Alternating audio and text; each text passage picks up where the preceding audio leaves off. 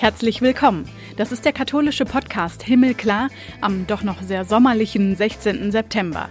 Ich bin Kathi Geiger und will mit euch Geschichten erzählen von Menschen im Alltag und der Corona-Krise, wie zum Beispiel Klaus Pfeffer, der als Generalvikar in Essen der Mann neben Bischof Overbeck ist, der fürs Bistum zuständig ist und den wir als jemanden kennen, der sagt und schreibt, was er denkt und für wichtig hält. Das ist ein ziemliches Drama. Da kann ich natürlich verstehen, wenn bei denen vieles durch den Kopf geht und dass sie dann auf die Idee kommen, das alles mal grundsätzlich zu hinterfragen, kann ich nachvollziehen. Schrecklich findet er aber, wenn gebildete, reflektierte Menschen Verschwörungsgeschichten glauben und hinterherlaufen.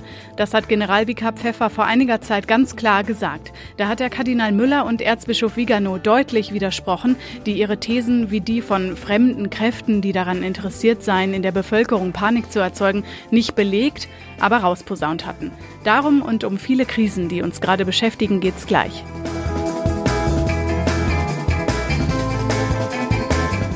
Vorher habe ich noch ein paar Neuigkeiten für euch rund ums Coronavirus und die Schlagzeilen in der katholischen Welt.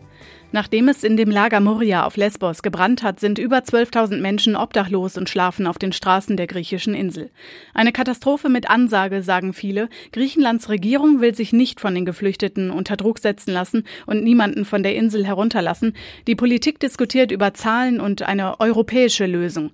Papst Franziskus hat am Sonntag im Vatikan eine humane und würdige Aufnahme von Migrantinnen und Migranten, Flüchtlingen und Asylsuchenden gefordert. Da sollen alle, die öffentliche und staatliche öffentliche Verantwortung tragen, auf die Stimme ihrer Mitbürger hören, sagt der Papst. Und auf der anderen Seite fordert er die Demonstranten auf, ihre Forderungen friedlich vorzubringen, ohne aggressiv oder gewalttätig zu werden. Und Luxemburgs Kardinal Jean-Claude Hollerich appelliert, die jetzt obdachlosen Menschen aufzunehmen. Alle Länder, die zugesagt haben, Kinder und Kranke aufzunehmen, sollen das jetzt endlich tun. Deutschland soll laut Innenminister Seehofer und Bundeskanzlerin Merkel 1500 Menschen aufnehmen. Viele Städte und Länder sind schon lange bereit, deutlich mehr Menschen aufzunehmen. Moria ist eigentlich ausgelegt für höchstens 2800 Menschen und auch da ist die Corona-Pandemie ausgebrochen.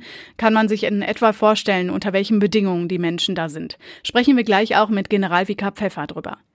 Israel zieht die Notbremse und verhängt einen neuen Lockdown, weil da die Infektionszahlen wieder so hoch gegangen sind. Ab Freitag soll der gelten für drei Wochen und es ist quasi nur noch möglich, einkaufen zu gehen oder einen Arztbesuch zu machen. Ob drei Wochen reichen und ob die Menschen jetzt vorher, seitdem sie wissen, dass der zweite Lockdown kommt, eher noch einkaufen, shoppen und feiern gehen oder vernünftig sind, um Schlimmeres zu vermeiden, ist noch offen. Gerade orthodoxe Juden trifft das doll, weil Ende der Woche das jüdische Neujahrsfest beginnt und dann zehn Tage später mit Yom Kippur der höchste Feiertag im jüdischen Jahreslauf kommt.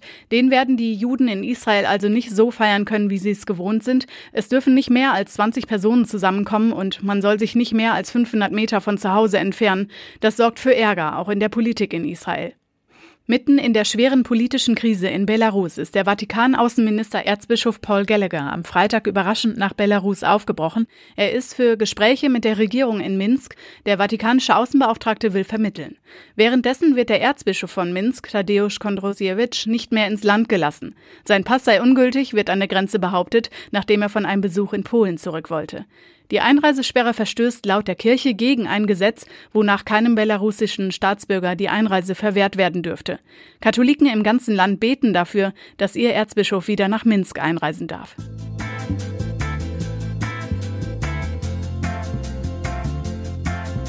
Und wir erzählen die nächste Geschichte im Himmelklar-Podcast mit unserem Gesprächspartner. Monsignore Klaus Pfeffer ist bischöflicher Generalvikar im Bistum Essen und ist zunächst Journalist gewesen und inzwischen in diesem kirchlichen Beruf. Ich freue mich, dass ich mit meinem Heimatbistum verbunden bin und heute sprechen darf für diese Woche im Himmelklar-Podcast. Hallo Generalvikar Pfeffer. Hallo, Frau Geiger. Es ist eine gute Woche her, dass im Flüchtlingslager Moria auf der griechischen Insel Lesbos ein Feuer ausgebrochen ist und es den Menschen, denen es ohnehin schon schlecht ging, noch schlechter geht. Sie nennen es ein beschämendes Drama. Wie denken Sie jetzt nach dieser Woche über dieses Thema? Ja, es ist nach wie vor eine, eine Schande für Europa, habe ich gesagt und da, glaube ich, als Zitat eines anderen Politikers übernommen, äh, weil selbst nach einer Woche ist ja überhaupt nicht klar, was aus den Menschen dort wird und äh, wie die Europäische Union dieses Flüchtlingsdrama irgendwie lösen will. Und der ständige Verweis auf eine europäische Lösung äh, klingt für mich inzwischen in Deutschland, aber auch in einigen anderen Ländern immer wieder als so eine Art Entschuldigung, so gut wie nichts zu tun. Mhm. Und das Drama, was sich auf Moria jetzt ereignet hat, ist ja im Grunde ein Drama mit Ansage. Wenn man über Jahre die Menschen ihrem Schicksal überlässt, muss man sich nicht wundern, wenn das irgendwann zu einer Eskalation führt. Was würden Sie sich wünschen, dass jetzt passiert? Sagen wir heute noch.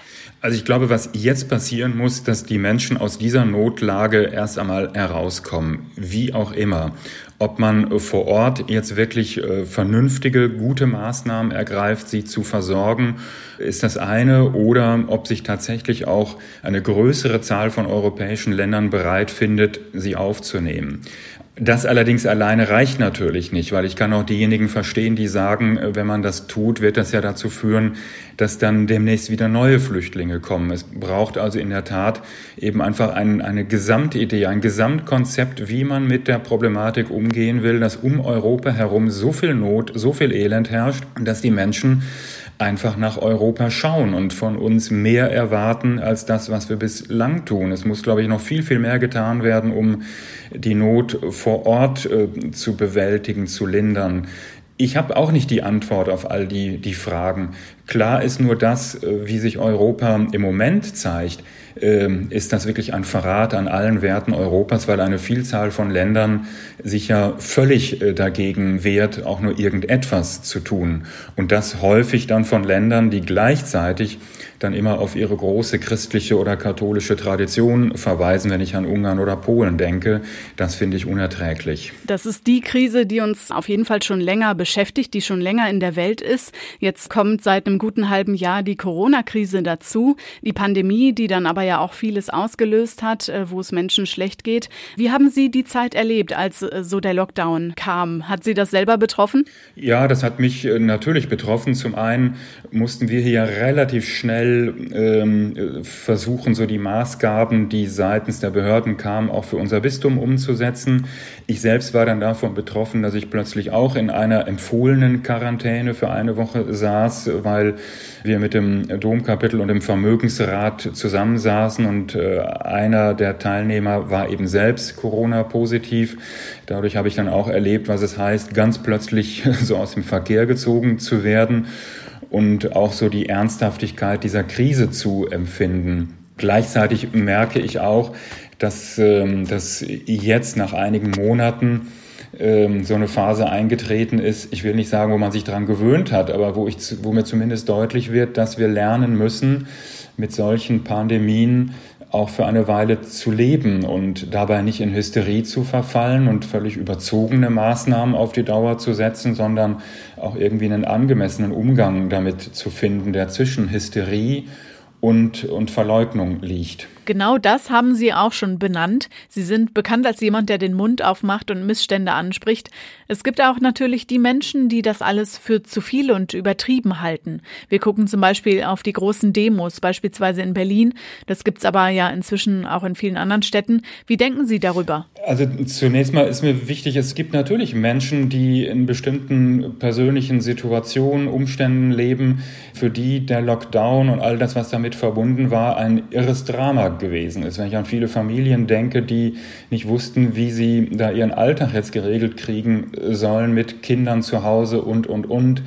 Äh, Leute, die um ihre Existenzen bangen, weil ihre Unternehmen ähm, jetzt über Monate keinen Gewinn mehr abwerfen, das ist ein ziemliches Drama. Da kann ich natürlich verstehen, wenn bei denen vieles durch den Kopf geht und viele Maßnahmen erweisen sich ja im Rückblick auch entweder als überzogen oder auch an manchen Stellen äh, auch nicht als, als so ganz schlüssig für, für Menschen. Und dass sie dann auf die Idee kommen, das alles mal grundsätzlich zu hinterfragen, kann ich nachvollziehen. Was ich schrecklich finde, ist, wenn Leute, von denen ich glaube, sie sind gebildet, sie, sie, ähm, sie können reflektieren, äh, dass die dann plötzlich auf Ideen kommen und, und Verschwörungstheorien verbreiten. Da habe ich ja vor einigen äh, Wochen sehr scharf auch Kardinal Müller und äh, den Kardinal Vigano und andere äh, attackiert, die da ein Papier in die Welt gesetzt haben, das wirklich ganz obskure Theorien verbreitete, ohne sie zu begründen, ohne Belege anzuführen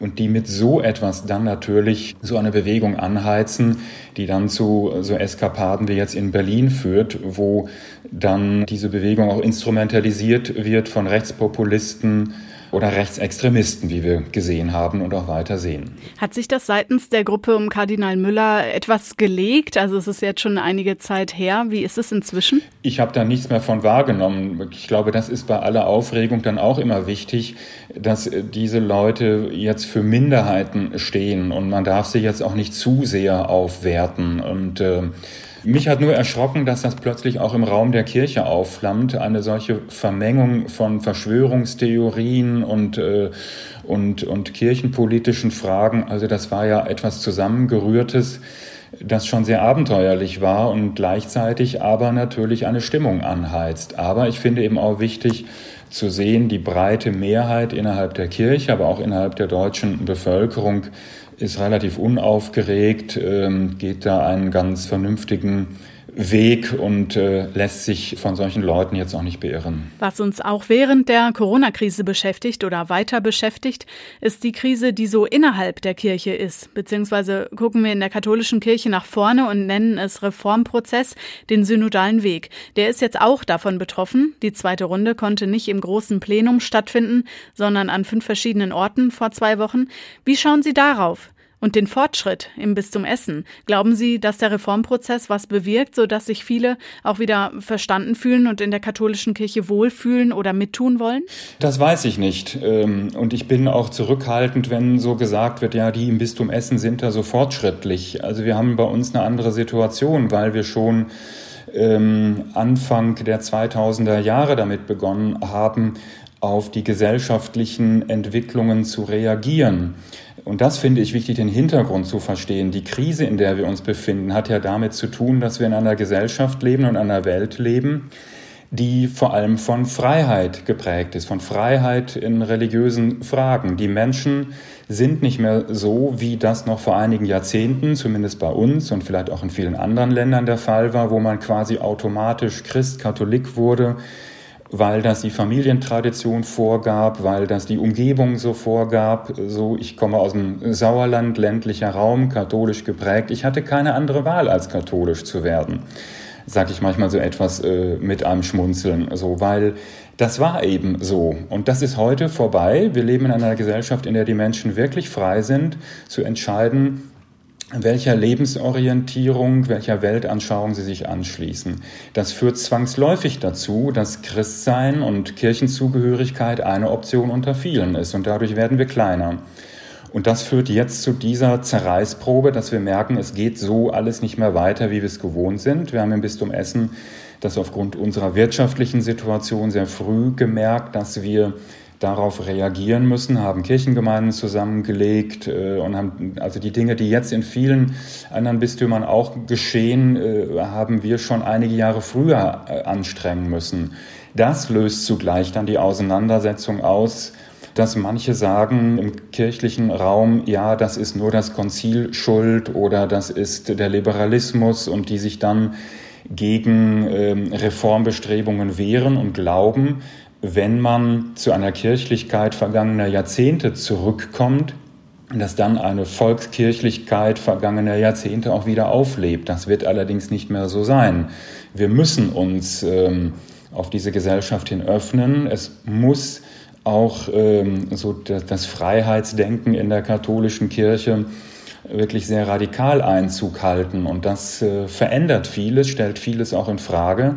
Und das ist, glaube ich, der Kern der Krise und der Kern der Auseinandersetzung auch im synodalen Weg. Das ist da, glaube ich, in den Auseinandersetzungen sehr schön zu erkennen, dass die einen sehr radikale Veränderungen sich wünschen, während die anderen äh, genau das Gegenteil wollen, jetzt immer sehr verkürzt gesagt. Und das macht äh, die Auseinandersetzung extrem schwierig. Wohin das führt, ich weiß es nicht. Es macht mir auch große Sorge, dass die Gräben vielleicht kaum zu überbrücken sein werden. Prozesse, die ja im Bistum Essen und anderswo laufen, schon lange vor, beziehungsweise jetzt trotz des Papiers aus dem Vatikan, ne?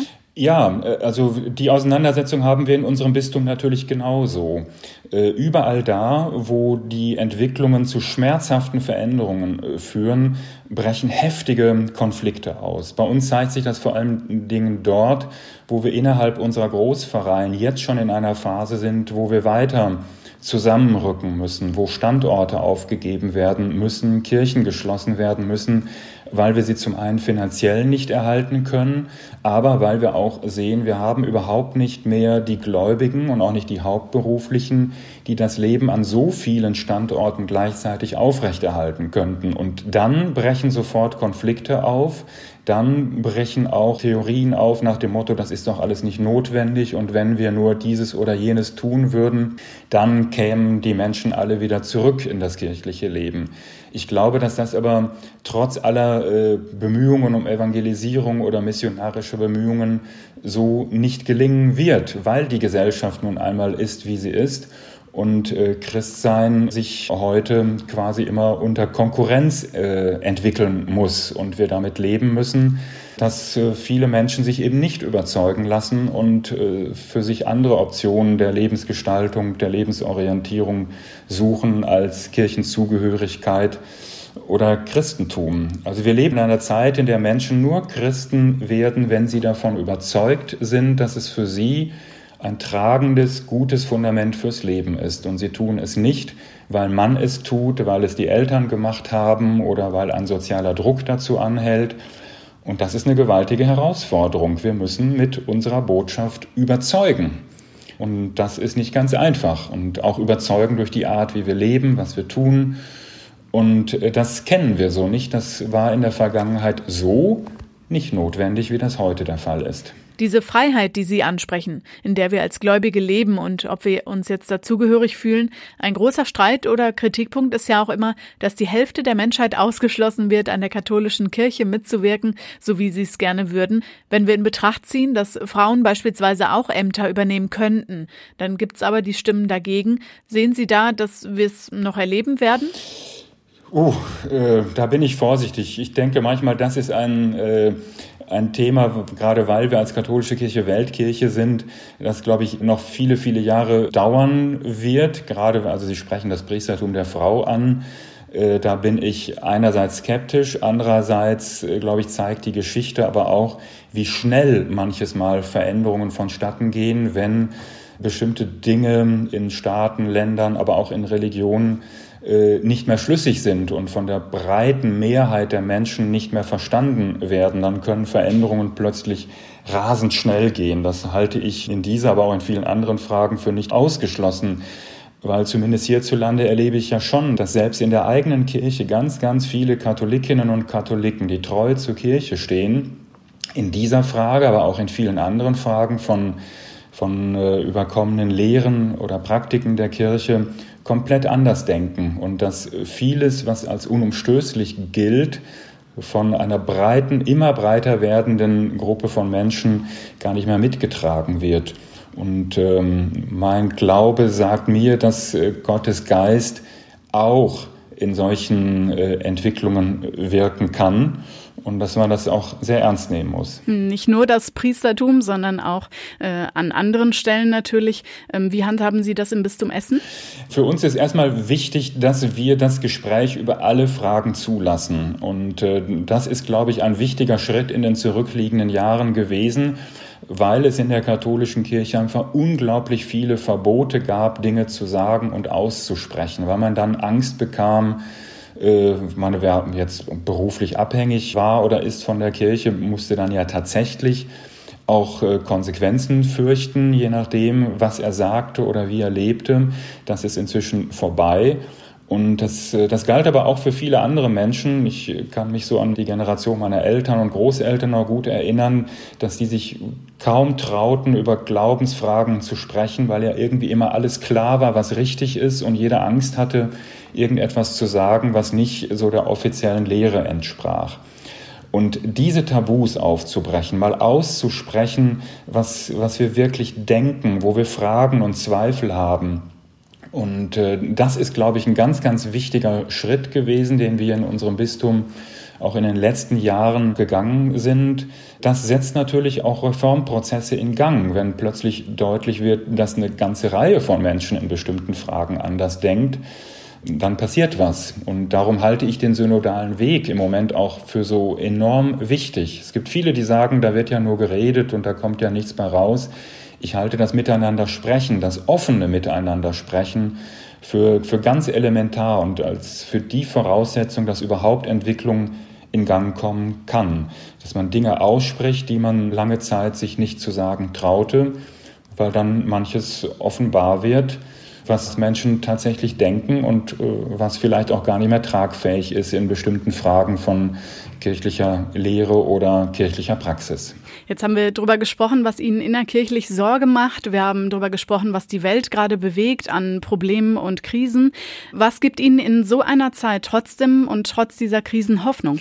Ganz einfach und ganz banal. Also mich begleitet seit Kindertagen so ein Bild von Gott, dass er wirklich ein Freund, ein Weggefährte, ein Begleiter ist, mit dem ich über alles im Gebet sprechen kann, der da ist, der mich trägt. Ähm, und das gibt mir einfach Hoffnung und schenkt mir immer ganz viel Gelassenheit. Also ich habe nie das Problem gehabt, irgendwie ein ganz beängstigendes oder strenges Gottesbild in mir zu haben, sondern eins, was sehr gütig ist, sehr begleitend und äh, wo ich in Krisen dann oft auch an so, so, biblische Texte denke, die einfach Halt geben. Also eines meiner Lieblingsevangelien ist das Evangelium vom Sturm auf dem See. Die Jünger werden übergeschwappt von Wellen und Wogen und müssen sich dann irgendwann sagen lassen, dass er, der Herr, aber dabei ist. Er schlummert, strahlt dadurch Gelassenheit aus und steht dann auch auf und ähm, gebietet den Stürmen Einhalt und man kommt irgendwie durch. Das ist das, was mich eben sehr trägt, dieser Glaube, so schwierig es auch immer mal sein mag im Leben, wir kommen durch. Dann hoffen wir, dass sich der Sturm unserer Zeit auch wieder ein bisschen legt und beruhigt. Ja, und wenn nicht, macht es auch nichts. Er ist mit dabei. Ganz herzlichen Dank, Generalvikar Pfeffer, für das Gespräch. Ja, gerne. Danke Ihnen auch. Tschüss. Für heute war's das mit mir, Katharina Geiger, im Himmelklar-Podcast. Uns gibt's auch online auf himmelklar.de. Da findet ihr alle Folgen, in denen wir bisher Geschichten von und mit Menschen im Corona-Alltag erzählen. Auf Facebook und Instagram unter Himmelklar Podcast und auf Twitter als Himmelklar-Pod. Nächste Woche ist Renato Schlegelmilch wieder für euch da. Bis dahin, macht's gut!